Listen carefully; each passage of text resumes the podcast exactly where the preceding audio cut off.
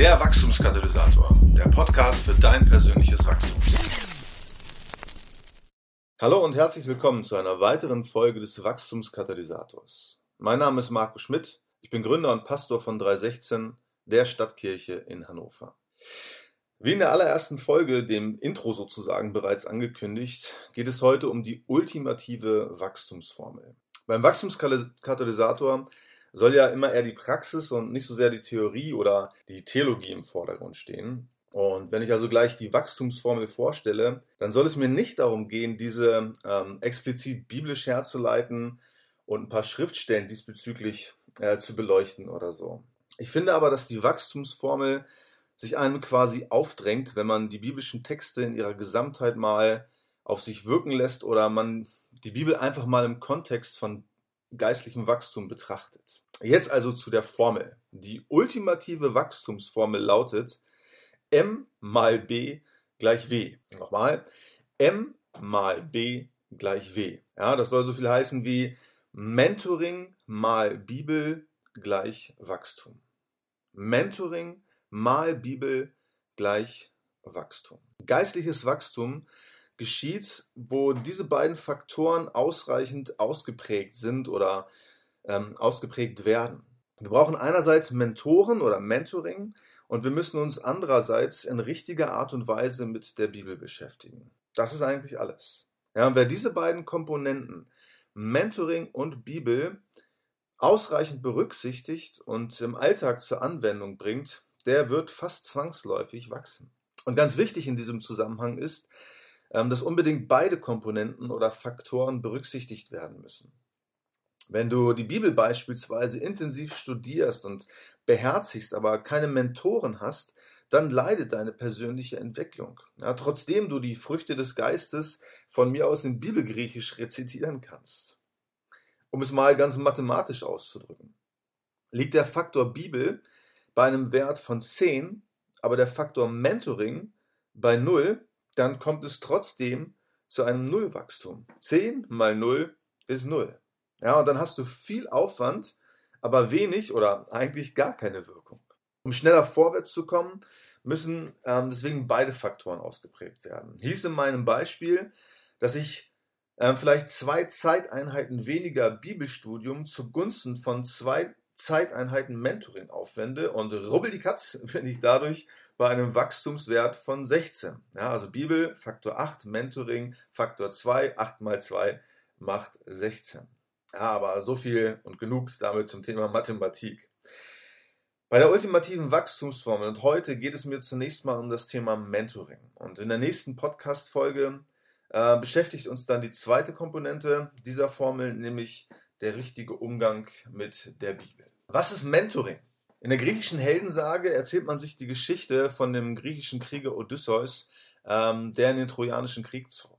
Und als dieser sich aufmachte, um in die Schlacht zu ziehen, ließ er seinen jungen Sohn Telemachos äh, in der Obhut eines Vormundes und dessen Name war Mentor.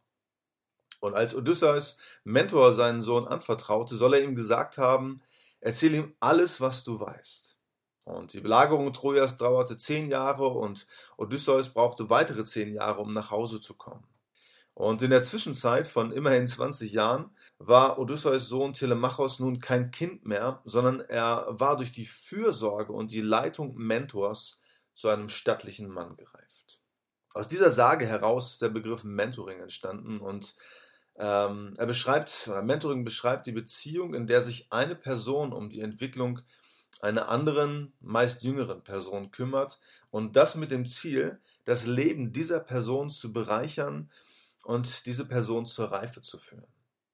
Und ähm, ja, Mentoring wurde auch oder gerade von biblischen Persönlichkeiten praktiziert. Und die Bibel ist voll von Berichten darüber, wie Menschen durch eine Mentoring-Beziehung ähm, bereichert und gefördert wurden. Ja, man denke an Jethro und Mose, an Mose und Josua, Elia und Elisa, Jesus und die zwölf Apostel, Barnabas und Paulus, Paulus und Timotheus und so weiter und so fort. Ein Mentor im biblischen Sinne ist also jemand, der eine enge Beziehung zu einem Schützling aufbaut und ihn durch sein Vorbild, ähm, seinen Rat, seine Ermutigung oder auch durch praktische Hilfe und Gebet äh, dahin bringt, geistlich zu wachsen. Ehrlich gesagt will ich mich und dich jetzt nicht mit weiteren Gründen und Dynamiken des Mentorings aufhalten, da die meisten Menschen um den Nutzen ähm, des Mentorings wissen und auch all diese theoretischen Grundlagen irgendwie verinnerlicht haben. Ja. Du weißt bestimmt, dass ein Mentor dir als geistliches Vorbild dient oder dienen kann. Er dir dient, um neue Perspektiven und Sichtweisen zu eröffnen. Er dich mit anderen Quellen oder anderen Menschen zu verbinden, die dir ähm, für dein Wachstum behilflich sein können. Ja, ich möchte vielmehr der Frage nachgehen, wie man sich einen oder am besten gleich mehrere Mentoren angelt. Ja, Im Gegensatz zur Ehe müssen Mentoring-Beziehungen nämlich nicht monogam sein. Idealerweise hat man deswegen auch gleich mehrere Mentoren. Ich zum Beispiel habe gerade zwei Mentoren und ich bin gerade auf der Suche nach einem dritten. Die folgenden vier Schritte können dir meiner Meinung nach helfen, einen passenden Mentor zu finden. Erster Schritt ist das Gebet. Wie fast alles im Reich Gottes beginnt auch die Suche nach einem Mentor mit Gebet. Dein erster Schritt dazu, einen geeigneten Mentor zu finden, sollte es sein, dass du dafür betest und dass du Gott so lange darum bittest, dir so eine Person in den Weg zu stellen, bis du sie tatsächlich triffst. Dann als zweites, der zweite Schritt lautet, halte Ausschau. Noch während du für einen Mentor betest, erfolgt der zweite Schritt. Ja, du beginnst dich in deiner Gemeinde, deiner Stadt, auf Konferenzen oder Seminaren nach Menschen umzusehen, die eventuell als Mentor für dich in Frage kommen könnten. Und Mentoren zu finden ist eigentlich nicht schwer, da sie im Grunde überall zu finden sind, glaube ich. Ja, die Suche nach einem geeigneten Mentor scheitert aber häufig an einer falschen oder überzogener Vorstellung davon, wie der Mentor sein sollte. Ich nenne das das Superman-Syndrom. Ja, es handelt sich dabei um die Meinung, dass es den einen Mentor in meinem Leben geben sollte, der meine Gaben erkennt und meine Gaben fördert, der mich beseelsorgt, der mich belehrt, vor dem ich Rechenschaft ablegen kann und der mich in den Grundlagen der Nachfolge Christi befähigt und so weiter und so fort. Ja, aber wie man sich eigentlich vorstellen kann, ja, das ist nicht realistisch. Ja, diesen Supermann findet man selten oder eigentlich nie. Und deswegen brauchen wir auch gleich mehrere Mentoren. Ja, verschiedene Menschen können uns in den verschiedensten Bereichen des geistlichen Lebens helfen, also Mentor für uns sein. Die Frage, wer der richtige Mentor für dich ist, hängt auch davon ab, in welchem Lebensbereich du Hilfe, Unterstützung oder Ansporn brauchst. Ja, deswegen solltest du dich fragen, was deine konkreten Ziele und Absichten in den nächsten zwei Jahren sind und wo genau du diesbezüglich Hilfe brauchst. Und nachdem du deine Mentoring-Bedürfnisse analysiert hast, geht es dann darum, die passenden Mentoren zu finden. Wenn du zum Beispiel im musikalischen Bereich weiterkommen möchtest, dann brauchst du eigentlich nur einen Coach. Und dieser Coach muss nicht zwangsläufig ein Glaubensheld sein, sondern ja, nur eine Person, die dir helfen kann, deine musikalischen Fähigkeiten zu verbessern. Und falls es dazu dein Wunsch ist, die Bibel besser zu verstehen, solltest du nicht den Fehler machen, nach einem musikalischen Coach zu suchen, der darüber hinaus noch ein guter Lehrer ist. Ja, sondern such vielmehr nach zwei Mentoren. Einem, der dir hilft, äh, musikalisch vorwärts zu kommen, und einem anderen, der dir hilft, die Bibel besser zu verstehen. Ich habe die Erfahrung gemacht, dass einem mit dieser Methode plötzlich eine Menge möglicher Mentoren in den Sinn kommen, an die man zuvor gar nicht gedacht hat. Ja, und du wirst vielleicht auch merken, dass in deinem Umfeld eine Menge von Personen vorhanden sind, ja, die wenigstens in einem Bereich ein Vorbild für dich sind, ja, und die dir helfen können, geistlich zu wachsen bzw. deine Ziele zu erreichen. Der dritte Schritt lautet dann, nimm Kontakt auf. Wenn du schon jemanden im Blick hast, geht es beim dritten Schritt darum, Kontakt aufzunehmen und deinen Wunsch nach einer Mentoring-Beziehung vorzutragen. Wenn du die Person bereits kennst, also ein Freund oder ein Bekannter, ähm, dann ist es nur natürlich, die Person zu bitten, dir beispielsweise dabei zu helfen, mehr über das Thema Gebet oder Fürbitte zu lernen. Ich würde dir aber empfehlen, den Begriff Mentor oder Mentoring im Gespräch, im Gespräch zunächst nicht zu benutzen. Ja, viele Potenzielle Mentoren schrecken bei diesem Begriff nämlich zurück, weil sie ein falsches Bild von einem Mentor haben.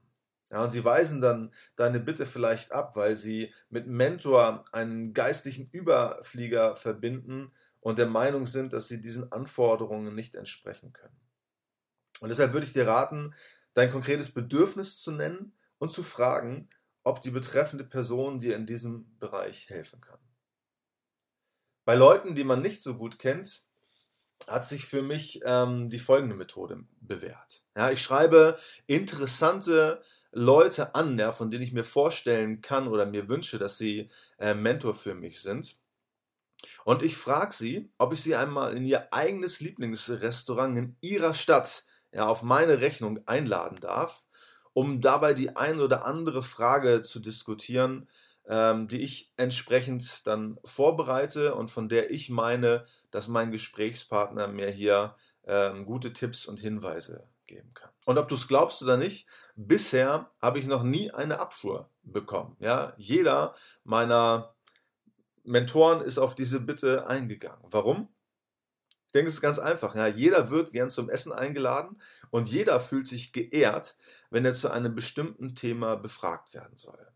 Ja, und nach so einem ersten Gespräch, ähm, das ich mit einem potenziellen Mentor gehabt habe, knüpfe ich dann später, so zwei bis drei Wochen danach, noch einmal an das Gespräch per E-Mail oder so an und ähm, sage sinngemäß, dass mir das Treffen viel gebracht hat, äh, mich zum Nachdenken führte und so weiter und so fort. Und ich frage dann, ob wir uns nicht so drei bis viermal im Jahr äh, treffen könnten, ähm, indem wir wieder miteinander essen gehen und dann diese oder ähnliche Themen besprechen könnten. Und wie gesagt, bisher habe ich damit jeden Mentor rumgekriegt. Scheint todsicher zu sein, diese Methode.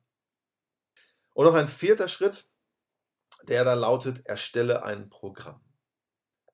Ja, auf der Suche nach einem Mentor solltest du dir schon mal überlegen, äh, wie du die Mentoring-Beziehung ganz praktisch gestalten möchtest. Ja, wenn du ähm, zum Beispiel mehr über das Thema Gebet lernen möchtest, dann könnte dein Programm so aussehen, dass du dich für einen Zeitraum von einem Jahr einmal in der Woche mit deinem potenziellen Mentor zum Gebet treffen möchtest. Oder du dir Hausaufgaben von deinem Mentor wünschst, der dir Hinweise gibt, welche Bücher oder Biografien äh, zu lesen wären. Oder deinen Mentor zu bitten, dass er dir während der Treffen äh, Dinge in deinem Leben zeigen soll, die vielleicht die Effektivität deiner Gebete mindern. Ja, und im Normalfall, im Erstkontakt mit einem, einem Mentor oder im Gespräch über die Programmidee, ändert sich diese nochmal. Ja, immerhin ähm, ist er dein Mentor der Experte oder der alte Hase und er wird höchstwahrscheinlich auch ein paar Vorschläge zur Programmgestaltung machen und wird dir vielleicht sagen, dass er das nicht wöchentlich schafft. Ja, aber dein Programmvorschlag, den du mitbringst, ist eine gute Grundlage, um den Prozess zu initiieren, zu strukturieren und deinem Mentor auch damit zu signalisieren, äh, dass es dir ernst ist und er einfach sieht, dass du dir Gedanken gemacht hast. Ich will diese vier Schritte auf dem Weg zu einem Mentor noch einmal wiederholen. Erstens, bete um einen oder mehrere Mentoren. Zweitens, halte entsprechend deiner Bedürfnisse und Ziele Ausschau. Drittens, nimm Kontakt auf und viertens, erstelle ein Programm, das als Diskussionsgrundlage dient. Das war's. Soweit zum ersten Teil der ultimativen Wachstumsformel. Ich möchte dir mit diesem Podcast auch eine konkrete Herausforderung stellen, eine Monatschallenge sozusagen. Und zwar möchte ich dich herausfordern, dass du dir im Laufe des nächsten Monats mal Gedanken über deinen genauen Bedarf machst und dich dann aufmachst, einen ersten potenziellen Mentor zu finden. Und bis wir uns das nächste Mal hören, solltest du ein erstes Treffen mit deinem potenziellen Mentor vereinbart haben. Okay? Nimmst du die Herausforderung an? Übrigens, mittlerweile gibt es eine eigene Homepage für den Podcast. Unter www.wachstumskatalysator.de ähm, kannst du den Podcast nun hören, weitere Informationen erhalten. Ähm, hier findet sich oder befindet sich auch ein Download-Bereich und von hier gelangst du auch in den iTunes Store, äh, wo du diesen Podcast abonnieren kannst. Apropos iTunes, äh, es würde mich sehr freuen, wenn du mir deine Bewertung unter iTunes gibst oder auch eine Rezension schreibst und mir dadurch Feedback gibst. Dein Feedback ähm, das mir hilft, besser zu werden, kannst du mir auch auf Facebook geben. Das größte Kompliment, das du mir machen kannst, ist, wenn du diesen Podcast deinen Freunden oder in deiner Gemeinde weiterempfiehlst. Ich wünsche dir jetzt erstmal gutes Gelingen und viel Erfolg bei der Suche nach einem passenden Mentor. Und in der nächsten Folge beschäftigen wir uns dann mit dem zweiten Teil der ultimativen Wachstumsformel, dem richtigen Umgang mit der Bibel. Also, bis zum nächsten Mal, dein Markus.